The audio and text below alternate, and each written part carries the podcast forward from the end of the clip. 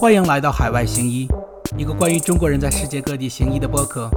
在这里，你将听到属于我们独特的经历和记忆，一起分享我们的喜悦和忧伤。我是你们的 host 小杨医生。嘿，观众朋友们啊，不对，观众朋友们，听众朋友们，大家好，我是你们的小杨医生又回来了。呃，这一期节目呢，我请到了我的个人的非常好的朋友，也是我非常非常呃想采访的一个嘉宾。呃，李医生，那李医生跟我在之前就认识很久了。呃，我觉得李医生这期的节目将会非常的特别，因为他进入了我们这个节目从来没有呃从来没有这个探索过的一个领域，就是小儿科或者儿科。那么呃，废话不多说，我想先请李医生介绍一下自己。哎，好的，谢谢杨医生。嗯，杨医生好，海外行医 Podcast 的听众朋友大家好。我叫李梦，嗯，我是在国内读的医学院，然后现在 residency 毕业已经有一年了，现在在嗯美国南方 Georgia 的中部做一名嗯儿科医生，普通儿科医生。哦，普通儿科医生，那这个呃，你为什么强调一下普通儿科医生？是是有的儿科医生不是很普通是吗？对他有很有很多非常不普通的儿科医生，他们就是在儿科毕业之后又做了一些专科嘛，然后就是儿科专科医生。那我现在做的就是可能像国内的儿科大儿内科吧这方面的工作。哦哦，这样，那听起来好像就是，当然我问这个问题就是明知故问啊。我知道你是国内过来的，你但是你能给我们听众介绍一下你的呃成长经历吗？比如说在哪里出生，或者是大概哪个哪个地方出生，然后呃在哪里读的医学院，为什么一步一步决定来美国成为医生的呢？好的，没问题。我是在山东出生，然后在上海上海交大读的医学院，然后我可我我可能跟杨杨医生也很像，都是大学的时候，大概大三、大二、大三那个时候开始接触到，就是考 USMLE，然后来美国行医这条道路。啊，我当时是因为在学校里有一个去美国医学院做短期交换生的机会，然后就认识了一些学长学姐啊，他们正好在考这个考试。然后我才觉得，哎，这个考试还真的有人能够就走走通这条路，然后才开始动这方面的心思。然后那个时候就趁着在美国做交换生的期间，就考了当时我们还需要考的那个 CS 考试，Clinical Skill。这考试去年去年吧也已经光荣下岗了。然后就就考完之后就一直考，然后大学毕业之后就开始申请在美国做 Residency。那我大学期间就。觉得自己挺喜欢跟小孩子打交道的，然后也有过啊一些在嗯做针对那个儿科方面的一个之一的一个经历，然后就觉得哎帮小孩子做一点事情还特别有成就感，比较快乐，然后就申请实习的时候就申请基本上都是儿科方面的实习，然后实习过程中大部分去的都是那种嗯又很幸运嘛，去的都是很多很大的儿科医院，那美国那些比较有。规模的儿科医院真的是很容易让人爱上，它就是整个环境就做的非常的可爱，它可能每个楼面都有什么海洋主题啊，什么宇宙主题啊，森林主题，非常可爱。然后就是三不五时的就会有那种什么，呃，现在美国这边叫什么 Child Life Specialist，就是有人过来专门带小朋友画画，然后做点小艺术品。或者是来给他们就是弹琴唱歌，让他们在医院不要过得特别焦虑，不要特别害怕，或者是有那种就是宠物，就那种嗯小小狗啊小猫带来给小小朋友玩一下，然后觉得特别有意思，就更加坚定的要做儿科医生，然后也很幸运的申请到了做儿科的 residency，然后毕业之后就申请就在这边工作留下来。听起来你是在这个山东一步一步的杀出重围，考到上海去的。这个，你作为山东人考到上海，是不是还是挺 挺厉害的一件事情？当时还也不是很容易，确实山东大家都知道了，高考也确实蛮辛苦的。山东的高考就是大逃杀，是吧？就是有点像那种电影《大逃杀》一样的。嗯，其实大家都很聪明，最后这个名额有限。嗯，我我认识到的确实是北京。也是，我说不了上海，因为我不是在那边读的大学。但北京也是，上海就是山东，如果考到北京上大学的就已经很厉害了。如果再考到医学院，就是更厉害了。那问一下，当年我问你一下，当时你考高考的时候，呃，为什么选择成为医生呢？因为成为医生的门槛应该对于山东的考生来讲是很高的，对吧？嗯，对，去上海读医学院的话，还确实不是很容易。嗯，确实需要高考分数，哎，还比较辛苦一点。那当初没没有考虑过其他专业吗？当时我还就从小就一直想当医生。那说起来可能就有一点，哎，有点陈词滥调。可能大家就是小时候过家家的时候，我就是那种比较喜欢扮演医生的那种小朋友。可能很多人小时候都有这个梦想，我就比较幸运的，就长大了还一直就想这么做。然后当时我可能我也考虑过学别的，我考虑过去做幼教，但又觉得好像将来工作还是挺麻烦的，还不如去做医生。哟，你这个要么成为幼教，要么成为医生，这个 这个 职业跨度还是蛮大的哈。有点扯哈。呃，不扯，就是我觉得从这个侧面上啊，也也能看出来，你真的就是从小就想跟小孩子一直接触，是吧？幼教啊，儿科医生啊，对，我觉得很多做儿科的，就是很多都是从小或者从上初中小学就想好将来要做医做儿科医生。那成为儿科医生的哪一方面特别吸引你呢？就除了可孩子可爱，然后这个医院里修的花花绿绿的海洋主题之外，还有什么吸引你的呢？嗯，我觉得小孩子他很多就能看到很多健康的小孩子，然后每天生活可能。不会觉得特别沉重，但我说的是指，就是像我这样做，嗯，大儿科的，可能那些做 NICU 啊、PICU，他们可能看到更多比较病的比较严重的小朋友。然后儿科的话，可能大家，嗯，大家都觉得好像生活，嗯，也不是那么的 stressful 吧，就不会像那种节奏那么快，然后生活也还算还可以。嗯，在美国吧，你把小孩子从刚出生一直看到他高中毕业进入大学，还是很大一个年龄跨度。然后你逐渐的跟这个家庭、跟这小朋友建立一个关系，然后很多人就非常 enjoy 做这种事情。然后你能看到是从出生到到那个到刚刚进入成人社会的这种人群嘛，看到还是挺大跨度的人群，还是挺有意思的。他看的疾病其实你说的不多，其实也还是各种各种不同的。就是生长发育阶段嘛，其实也还是很多有意思的事情可以看。呃，那你能不能给我们这个听众朋友们介绍一下，作为一个大陆毕业的，或者就是说，无论是大陆毕业还是美国医学院毕业的，呃，如果想成为一个儿科大夫，都要经过哪些的 training，哪些的 pathway 才能成为一个独立行医的儿科大夫呢？嗯，好的。那我就是大陆毕业的嘛，然后先是你肯定要医学院毕业，然后大陆毕业的话也是要通过美国的这个。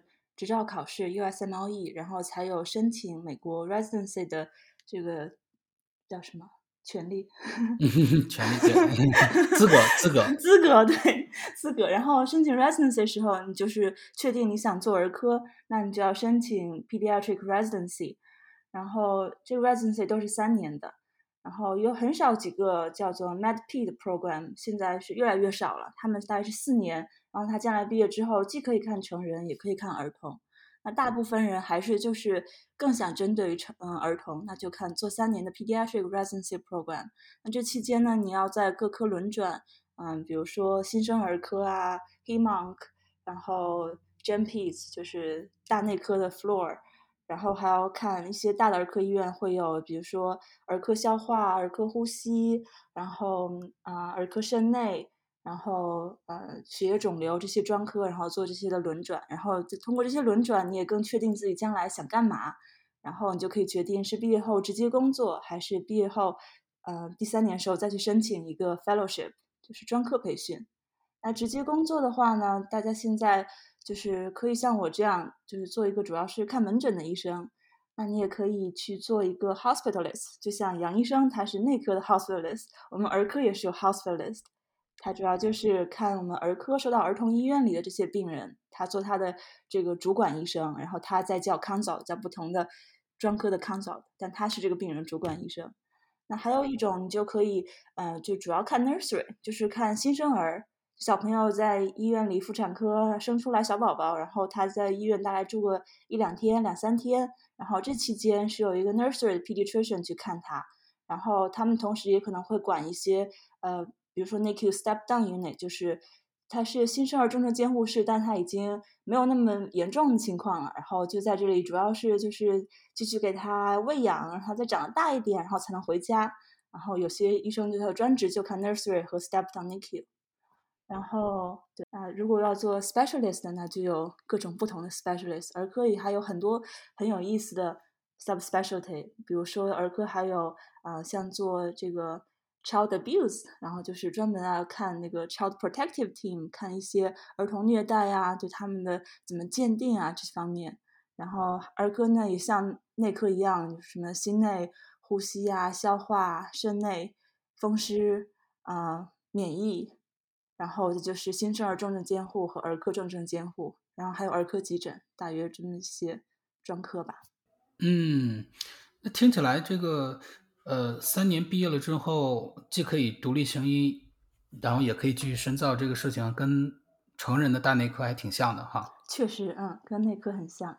那我能冒昧的问你一下，当初你为什么选择直接去成为一个那个这个大儿科内科的医生，而不是继续这个 sub specialize 成为呃一些专科的儿科专科的医生呢？嗯，好，这个问题我自己也纠结了很久。嗯，我当时。进入 residency 的时候是就感觉非常确定，我将来肯定是要做专科医生啊，因为可能在中国，大儿科就是专科，它就已经比较细分，然后就看大儿科的比较少，然后我就觉得，哎，我也要做专科医生，专业才更优秀，对不对？但后来就是，嗯，也是考虑了一些现实的因素嘛，然后因为我是 J 签证，这个。可能又要扯开很多讲，讲很多，但总之就是一个比较麻烦的签证。然后毕业之后找工作，如果再是专科出来找工作的话，还要去到那种嗯叫医疗欠发达地区找一个专科的工作。我当时感觉好像嗯也是还是很有挑战性，就感觉自己如果投入六年的时间出来工作，然后还是要非常的头疼啊，找哪里去找工作，找一个 waiver job，那还不如我三年毕业，然后。因为就普通儿科的 waiver job 会更多一些，然后你选择的，嗯，可以选择的地方也更广一些。我想这样还比较自由一些。如果将来还想做 specialty training 的话，还是可以回去。因为儿科好像很多的那种亚专科培训也没有那么的竞争激烈，也是还有一些人在回去。嗯，这样，呃，那听起来的话，这个灵活度跟内科也真的好相似啊。嗯，应该是。嗯。你刚才说到了儿科也有自己的 hospitalist，那我我个人呢，因为我们这个我现在所工作的单位有很多同事也是这个 med piece，就是儿科内科呃混合的训练出来的，他们就跟我说说儿科 确确实挺厉害的，就是儿科也懂，内科也懂，确实挺厉害的啊。他们就跟我说这个说现在很多医院就已经不会让直接三年毕业的那个儿科医生去当。儿科的 hospitalist 要额外的再做一个 fellowship，是这样的。对，现在确实出现这种趋势，真是非常让人揪心。嗯，那他就是好像是我做 residency 二零一七年那年，他才开始就提出要创建 pediatric hospitalist fellowship，就是儿科管着住院医生的这个专科培训。嗯，就让人非常费解啊，然后就想。你这还需要做个 fellowship？那大家 residency 都干嘛去了？residency 不就不就是管病人吗？对，但他现在他就是提出了这样一个 fellowship，然后他现在也在嗯比较火热的这个建造当中吧，也是一个还算比较 competitive 的 fellowship，因为嗯它主主要是项目比较少，然后还是有相当多一部分人他想将来就是看 hospitalist，然后。嗯，他现在也有他的 board，你可以参加他的考试，成为一个就是只就协会认证的 pediatric hospitalist。那他有了 board 之后，肯定会对以后将来医院他对这个嗯就雇佣嘛进行一些那个影响啊。然后对，确实他是一个，我记得大部分都是两到三年的 fellowship program。两到三年？Are you kidding me？没错，对我有一个一起工作的嗯 hospital，他已经就工作很多年做 hospitalist，他就非常吐槽这件事。他就想，两到三年你做这玩意儿 fellowship，你都是在做 QI project 吗？QI project 就是我们说那医院的什么指控啊，quality improvement，呃指控，你都是在做这研究吗？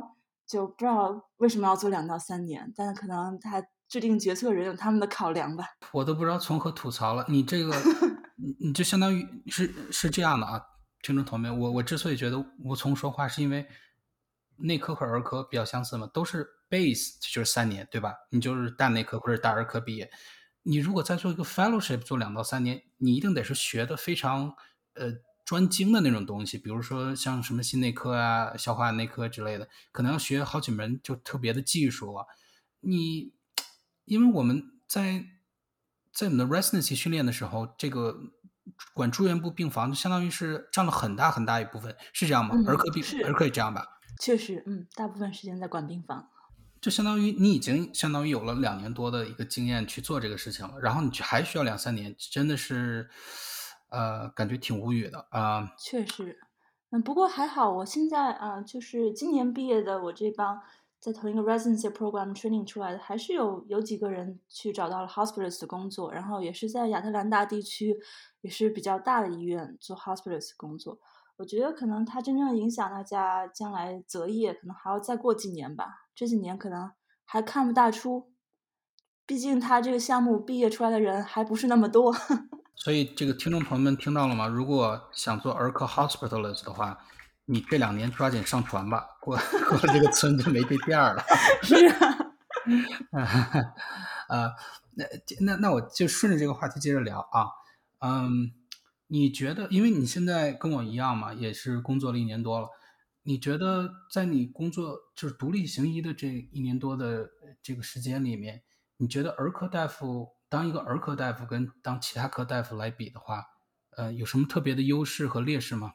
嗯，优势，我觉得可能就是，就当儿科大夫的这群人，他就更加，他就喜欢干这个，他就喜欢跟小朋友在一起相处，然后看小 baby 啊，然后看，嗯，这个一个家庭嘛，然后他很多时候其实是。在给这个新手爸妈，他做一些那种 reassurance，他跟他说，小孩只是小咳嗽、小感冒，没什么大不了的，就可能是，嗯，就是大大儿科吧。有时候就是你让缓解了一个爸妈的焦虑，然后你看一个小孩慢慢长大，他是非常有成就感的一件。嗯嗯，然后他也就是他比较特别之处，就是你除了像你们内科要跟病人解释，还要更多的要跟这个爸妈解释。然后很多时候，你看的不光是小孩的病，你看还是就是爸妈的担忧，嗯，特别可以理解，呃，因为我看的很多病人是那种老年人，就是可能都是那种老年痴呆、老年痴呆或者阿兹海默症都已经很晚期了，嗯，现在你跟他没有什么有意义的沟通了，都是跟家属了，嗯，就挺挺头大的，因为有的那个家属，嗯。不是很理解，他可能平时也不总看自己的爸妈，就是会有很多不切实际的幻想。但是我觉得，作为小孩来讲，爸妈应该都是跟小孩一直在一起的，可能这点会不一样。嗯，爸妈确实可能相比一些啊老年人的的家属，可能对这小孩的情况可能稍微更了解一些。但同时，现在这个整个的社会形势嘛，大家都是在各种渠道都能获取很多信息。那爸妈就有的爸妈就很信 face face group 那种那种 parent group，也很信自己看到这个研究那个研究，所以有时候还是有很多头大的时刻。然后他就他就看了这个 face group 上说这疫苗就不行，他就不打。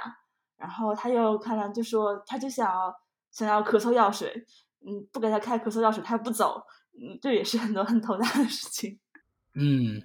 那哎，正好你说到这个反疫苗的这帮人，呃，如果你碰到了，因因为你每天看很多病人嘛，我估计你可能每天都会碰到这种，呃，不相信疫苗或者反对打疫苗的，就是包括在这个 COVID 之前的话，儿科不是也有那个 Measles、MMR 什么疫苗，不呃不有很多人就是不相信这个，你一般都是怎么跟他们沟通的呢？哎，这事儿其实我是一个非常坚定的疫苗的支持者，但是。就是，但确实现在是有很多家长不相信这个疫苗。那我其实自己觉得，你一个诊所既看打疫苗的，又看不打疫苗的小孩子，其实可能是对这些打了疫苗的小孩子来说，他有点不公平。那这些不打疫苗小孩子，他可能来看病的时候，万一他得了 measles 呢？他可能有一些小 baby，他们家里一直打打疫苗，但他还没到打 measles 这一岁的年龄，他会不会就因为这个就接触感染了呢？然后就我们现在当然主要是还是要问问他为什么呀？你为什么呃不打疫苗呀？那很多爸妈就非常斩钉截铁的是 because of my research，我就这么相信，我就这么研究得出的结论，那真的是 无言以对。那他们也确实父母是有这个权利拒绝这疫苗的嘛？啊，就让他们签字说你是 provider 给你讲过为什么要打疫苗，疫苗的好处，你自己选择不打。那我也也是有见过有的 practice，如果我是有嗯在 residency 期间工作过的一个主治，他的 practice 是非常成功，在我们那城市真的是很难进去，然后进去以后病人的满意度都很高。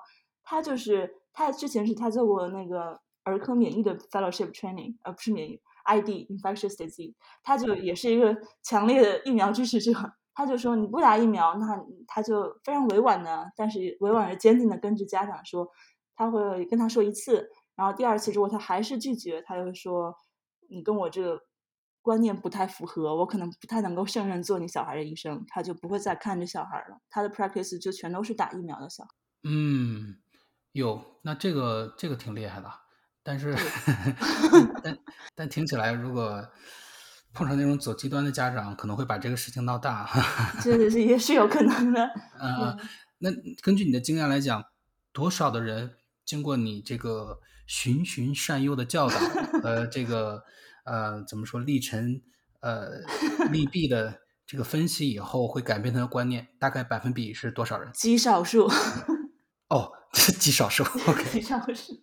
可能我不是一个很擅长 convincing 别人的人吧。哎呀，这个也不能怪你了，因为如果说就是你不能 convince 的话，可能是你的问题。但是我上网上搜了一下，这个是蛮普遍的。确实，嗯，他们就在这个信息的茧房里面，一个 Facebook Facebook group 里面，每天听到的就是这个 like-minded 的人说一样的话，最后就形成一个 echo chamber，然后就不停的加强自己的这个。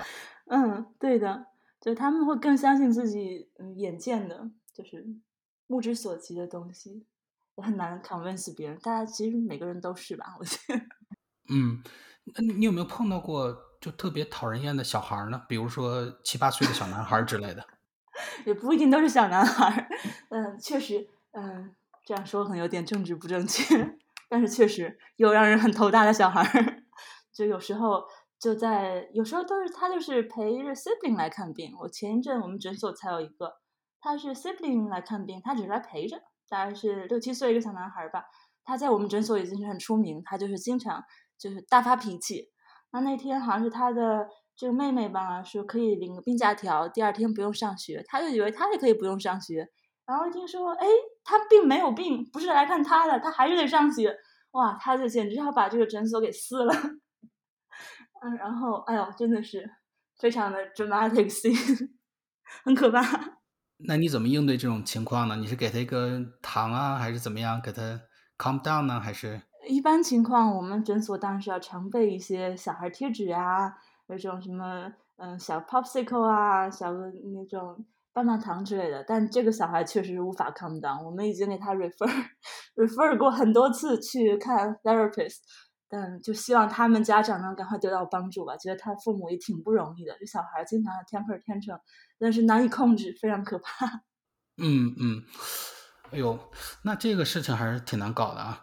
嗯，我我在网上之前看到过一个视频，嗯，就是就是说这个儿科大夫怎么给小孩打针的。那个儿科大夫就是呃，像就像表演那个马戏团一样的，人跳来跳去、蹦来蹦去的唱歌。我有看到那个，特别有趣。你有看过？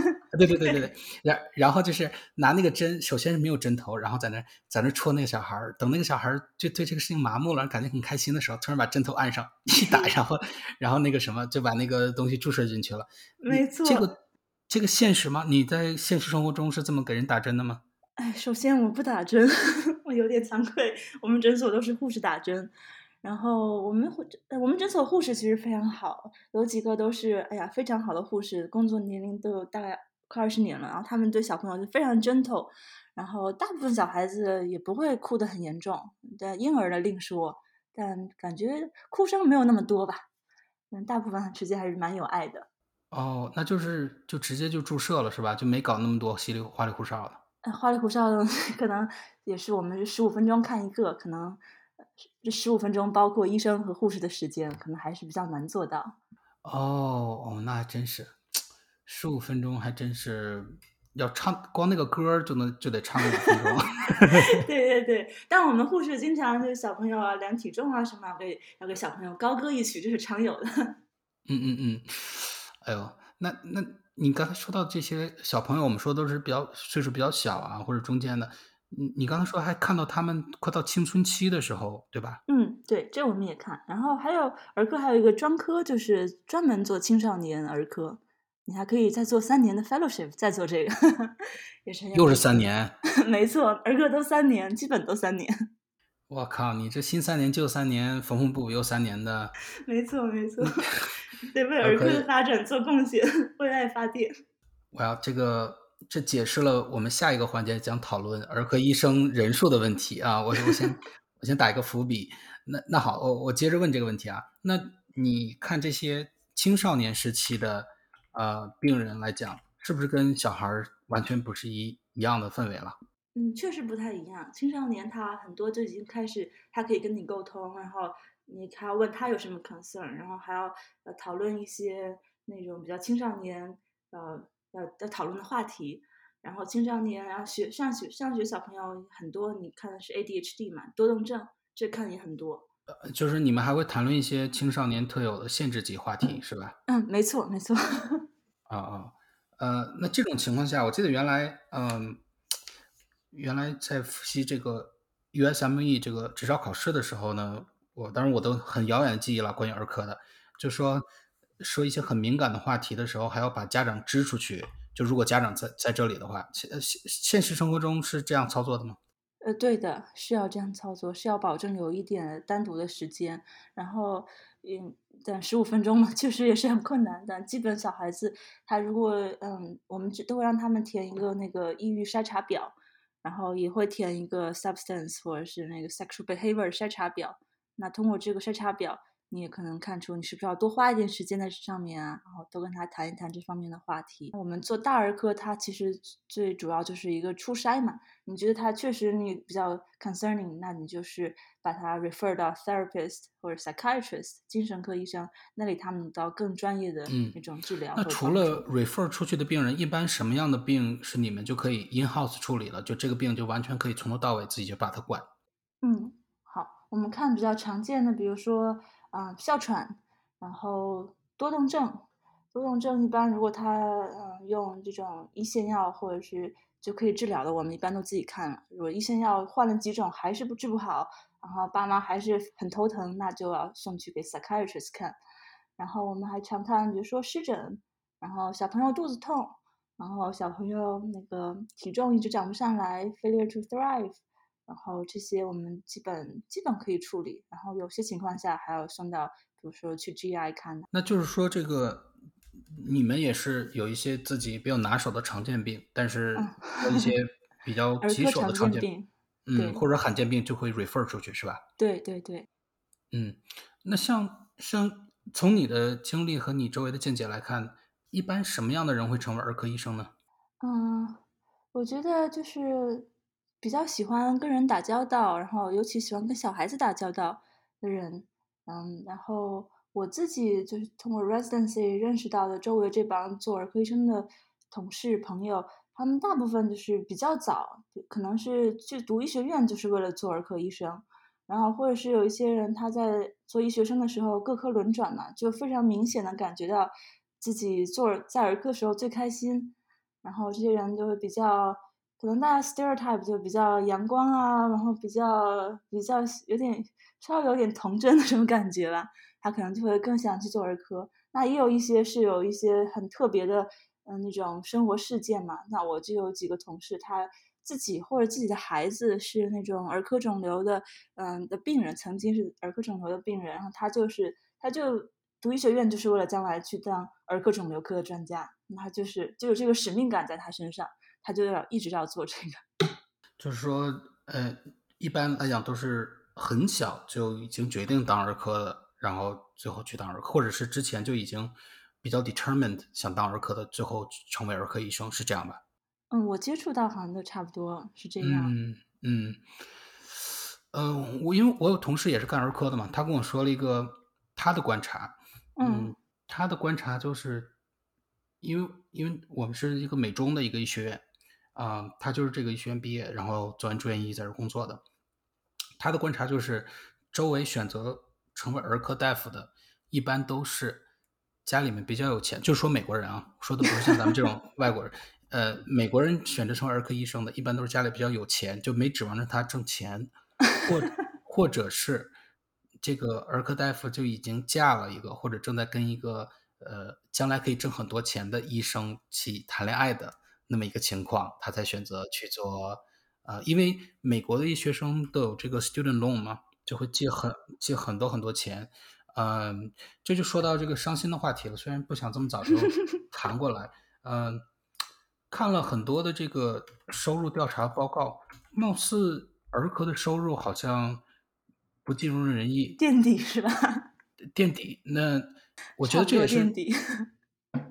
我觉得差不多这个词用的太妙了，嗯，嗯，当然，我我听完了那句话以后呢，就是他也跟我自嘲说，这个如果你欠了很多钱，然后又很需要把这个钱很快还回去，怎么样的，选择儿科其实是。就是非常错误的选择，是吗？一个错误选择，二就是真的需要你用爱来去去把这个理性打乱，要不然的话，对，用爱发电是吗？对对对对对。那那我问你一下，你觉得为什么儿科的收入会呃比较靠下垫底？呃，是医保不给你们付钱吗？还是给你付的比较少？还是为什么？这个问题非常深刻，我觉得跟保险可能很大的关系。那我们儿科其实我看了网上数据，大概是百分之四十多，四十四左右吧，都是 Medicaid 在付。Medicaid 就是美国这个叫低收，主要是针对低收入人群的保险。然后他也 cover 很多的妇女啊，然后就是小朋友。然后那他百分之四十四的人是在 Medicaid，那其他的商业保险它很大一部分它就会比照 Medicaid 付多少钱，然后来付给这个诊所啊，然后给医生。所以它整个行业可能。都，因为都要跟 Medicaid 打交道，所以他能的收入钱相比于成人来说，可能你们的医生，呃，你们的病人可能很多是 Medicare，就是美国 Medicare 是针对是六十五岁以上吧，嗯，和其他一些 disability 的人群，然后那其他的商业保险会跟着比对 Medicare 付多少钱来付这个成人他们的这种医疗的费用，那 Medicare 就是比 Medicare 付钱少，这也是 客观存在的情况。然后，所以可能导致整个行业，它可能就没有那么多钱。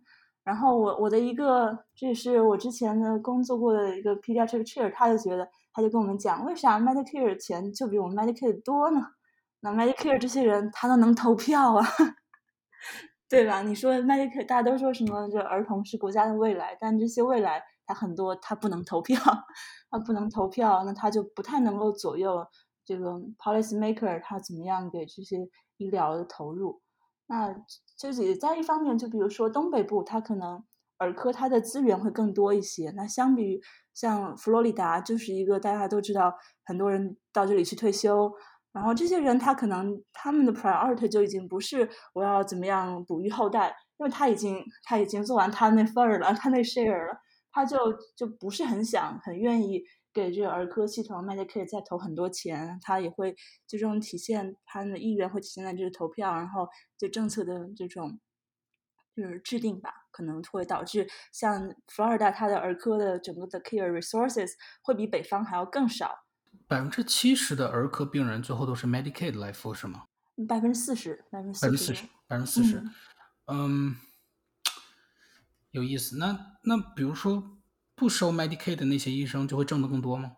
嗯，他们可能我觉得会挣更多一些。我也是有听见过很多诊所是不收 Medicaid 的，然后他们也可能就是跟保险打交道没有那么麻烦，就他跟保险会付钱会更畅快一些，不会跟你就是说这 code 不能用，那 code 不能用，或是你一次你 Well Child 你不能再收一个，你给你给他看了一个那个什么皮肤感染的的 code。你不能在 well well child 上再加一个 code，他可能就会这样说。因为儿科大夫现在这个 shortage 也挺大的，嗯，他这么继续搞下去，感觉会将来会缺的人越来越多哈。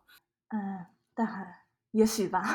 感觉现在儿科还是有很多 residency program，感觉大家现在的这个工作市场也没有那么就没有那么的那个什么，像卖方市场还是买方市场，不全是听着 graduates 这些 pediatrician 说了算。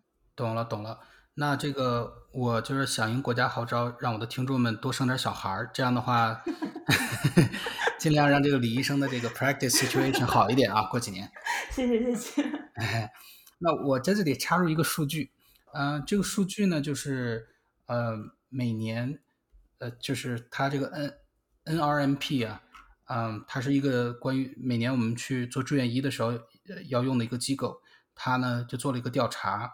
就说这两年 match 到儿科住院医项目的人人数变化怎么样？呃，这个变化，这个 match 到儿科住院医项目的人呢，其实就是最后多少成为儿科医生的人，因为你不做住院医的话，你就不没法成为儿科医生的。所以就非常有代表性的，呃，解释了一下过去五年的数据，是从二零一五年 到二零二零年的。我先说一些非儿科的这个 specialty。二零一五年的时候呢，比如说。Emergency medicine 这个急诊科，二零一五年的时候只有一千八百二十一个这个第一年的住院医的位置，就说一年只有这么多个培培养这么多新的呃急诊科大夫。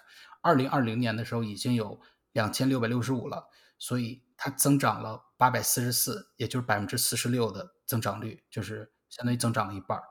呃，同理，这个 Family medicine 也是增长了百分之四十六，Internal medicine。增长了百分之二十八，呃，OBGYN 就是这个妇产科增长了百分之十五，Psychiatry 增长了百分之三十七，Surgery 增长了百分之二十五，然后最后一个就是儿科，你猜一下儿科大概增长了百分之多少？百分之十，百分之十给高了啊，百分之七，这么停滞吗？对，但我说实话我挺意外的，因为这个。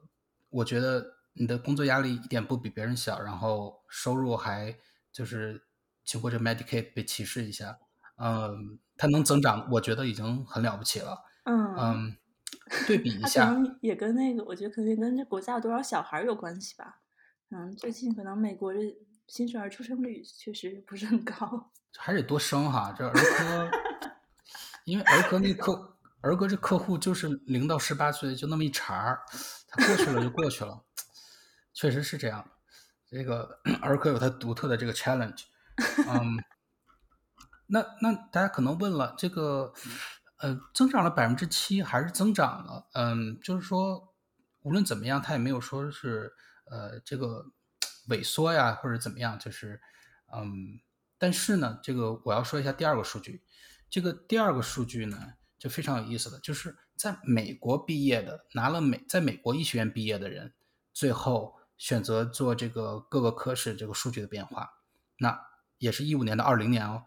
急诊科，美国毕业的人增长了，大概增长了百分之十九，选择了急诊科。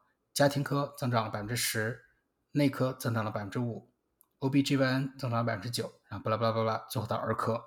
你猜一下，美国医学院毕业的？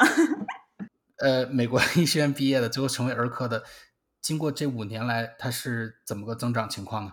我觉得肯定没有增长，可能会减少吧。我觉得。呃，你说的是对的。呃，从这个调查来看呢，儿科是唯一一个减少的一个大的一个 specialty。唯一一个减少。哎，唯一一个就是美国毕业的人非常明显的就不去当儿科大夫了，减少了百分之八，也就是在整体。这个整个蛋糕在做大的前提下，它的份额反而在减小，嗯，是是这样。的，所以，嗯，这个数据呢，就会让大家，嗯，感觉到蹊跷，因为一方面呢，你整体的住院医位置是增长了百分之七，但是你毕业之后去当美国这边毕业了之后去当儿科大夫的人变变少了，那多出来的那部分人到底是？到底是谁来当了儿科大夫呢？那个李大夫能跟我们说一下吗？都是我们 IMG 吗？其实我我看的那个美国 AAP 就是美国儿科学会，他好像一七一八年啊，我也做了一一点点研究，他有有做了一个叫做什么 Pediatric 嗯 Physician Workforce Data Book，然后他就有调有研究这里面大概有多少每年就是被协会认证有执照的儿科医生里，大概多少是 IMG？我我感觉它这个曲线做出来还是每一年都还比较平缓的，就在 low twenty percent，也没有说 IMG 在 pediatrician 里面突然一个激增，因为美国人不想做它一个激增，而还是一个蛮平缓的，就是二十二十 percent 左右，稍微多一点点。那我我查的这个数据跟你的数据很像，嗯，是今年三月份刚出的数据，嗯，四分之一百分之二十五的是 IMG。啊，现在在 practice 这个 pediatric，嗯，那二百分之二十五的话也解释不了，那剩下的那么那么些位置是哪来的？是哪来的？是哪来的呢？我们接下来就介绍答案了，是这个，因为美国呀，除了这个医学院毕业后达到这个 M M D degree 的，还有一部分是读了这个 D O school，呃，是另一种美国的医学院 D，所以是那种 D O 的那种 medical graduate 之后去呃去。挑起了大梁，然后成为了儿科大夫。嗯，D.O. 就比较类似于这个，呃，有点像他地位就有点类似于国内的那种中医一样，就是 可能他的理念在在曾经在几十年前就是跟我们这个现代的医学是一样的，但是慢慢的呢，他的理念可能就比较边缘化了。啊，但是呢，他的医学院他的教育体系一直存活下来了。嗯，他他采取了很多这个现代医学的这研究方法呀，还有这个是处理方式，呃，就有点像国内的中医学院一样了。国内中医学院，你即使学中医的话，还是会学一学西医的东西，还是学很多西医是吧？哎，对对对对，嗯啊，所以很多人管那个 D.O 叫美国中医。我我将来会做一期专门的呃专于 D.O 的专题。反正啊，闲话不多说，哎，所以最后我们可以看到，嗯，现在呢。IMG 作为我们这种 International Medical Graduate，还有这个 DO 的学生占了呃相当于半壁江山了。嗯，我觉得总体来讲是件好事，因为这样的话我们的影响力就会嗯慢慢的就渗透进去，对吧？然后大家就是脸熟嘛，你你看到这个医生越来越多的话，你对他的印象也会很好很好。嗯，你如果是从小就见这个医生的话，你对这个种族的印象会很好。嗯。我就在网上看到一些人的那个就特别有名的明星，啊，他就回忆，他说他小时候对儿科大夫的印象就是就是那种印度的女生，啊，所以他就对印度女生就特别有好感。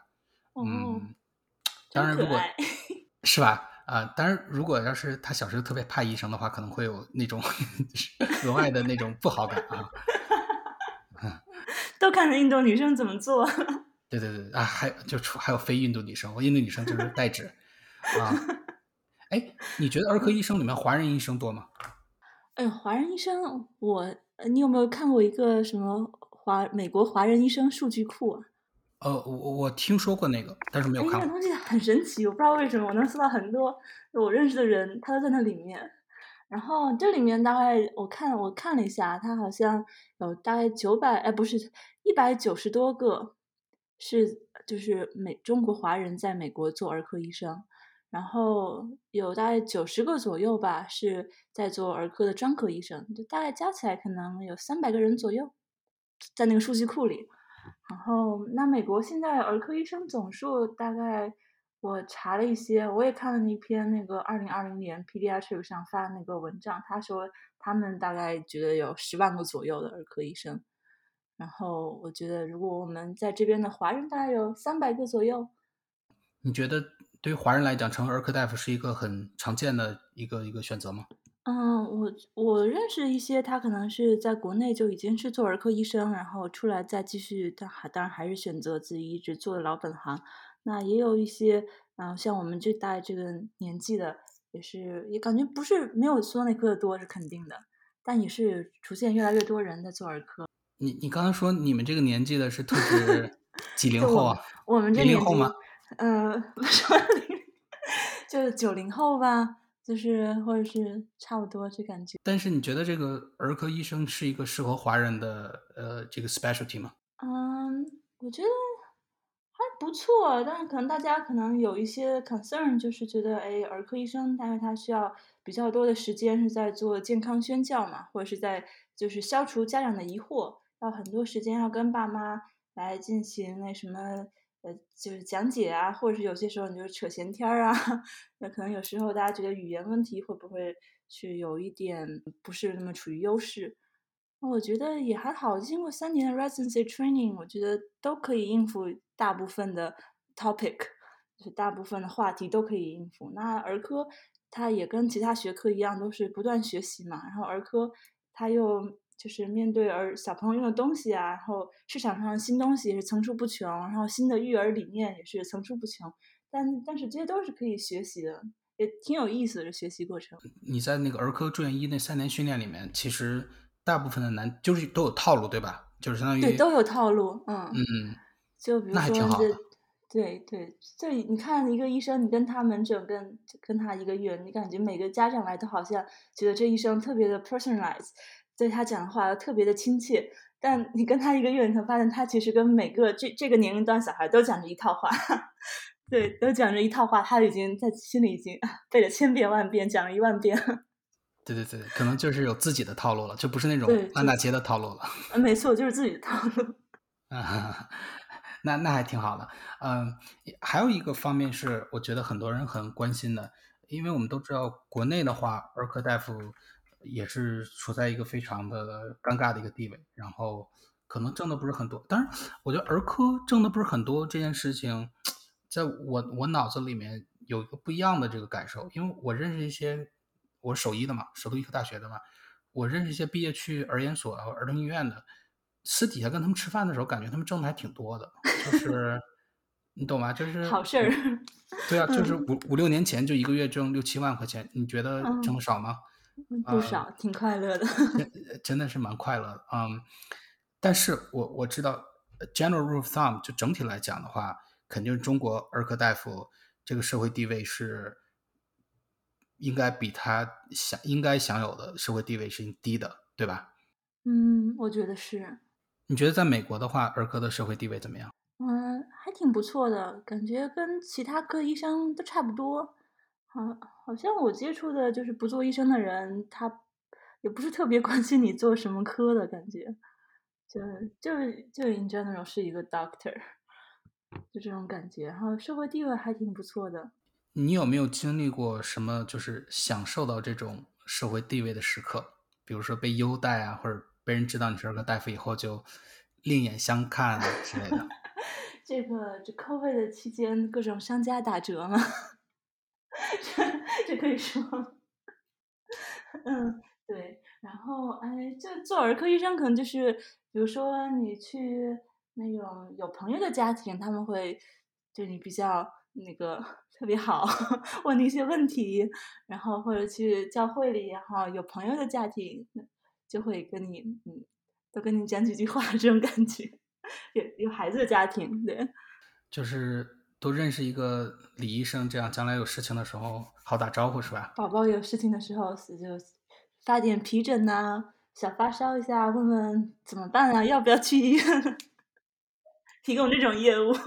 你你平时看患者的话，有没有患者是比如说，呃，是华人怎么着加你微信的？有这种情况吗？有，呃，我在这边还是一个比较小的城市，但还真有那么三四个华人，就是病人还有家属，跟他们就感觉更加亲密，比我其他病人还要更加亲密，非常 connected，还挺有意思的。就说你还是会加他们的微信什么之类的，是吧？给他个人的联系方式。他如果问我就会加。啊哦。那你还挺好。你呢？我肯定不加。你的华人病人多吗？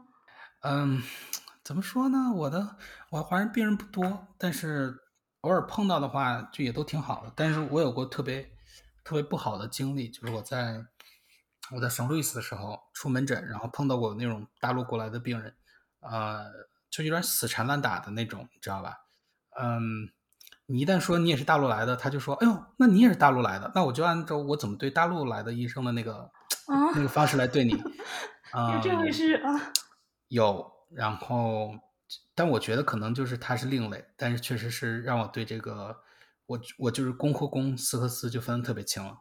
嗯，这是好的。对我，我原来也是想这样，就是有一个妈妈要加我的微信，然后我一第一天，嗯，我说，嗯。加微信吗？没，你用我的诊所名片就行了。回去我就有点不太好意思，因为我好久没有在这边看到中国的新生儿 baby 了。我想第二天我还是跟你加一下。对，但还是公司分开是比较好的。嗯，但我也可以理解，要是比如说真的就是好久不见一个老乡，然后突然没错，两眼泪汪汪的感觉。比较烦的就是那种半夜，比如说突然跟你说什么孩子发烧了，你说你是 管还是不管，睡觉还是不睡觉，还是怎样，对吧？嗯，我的比较幸运，我目前还没有这样。那那我们希望永远保持这样，我们希望永远保持这样。谢谢借你吉言。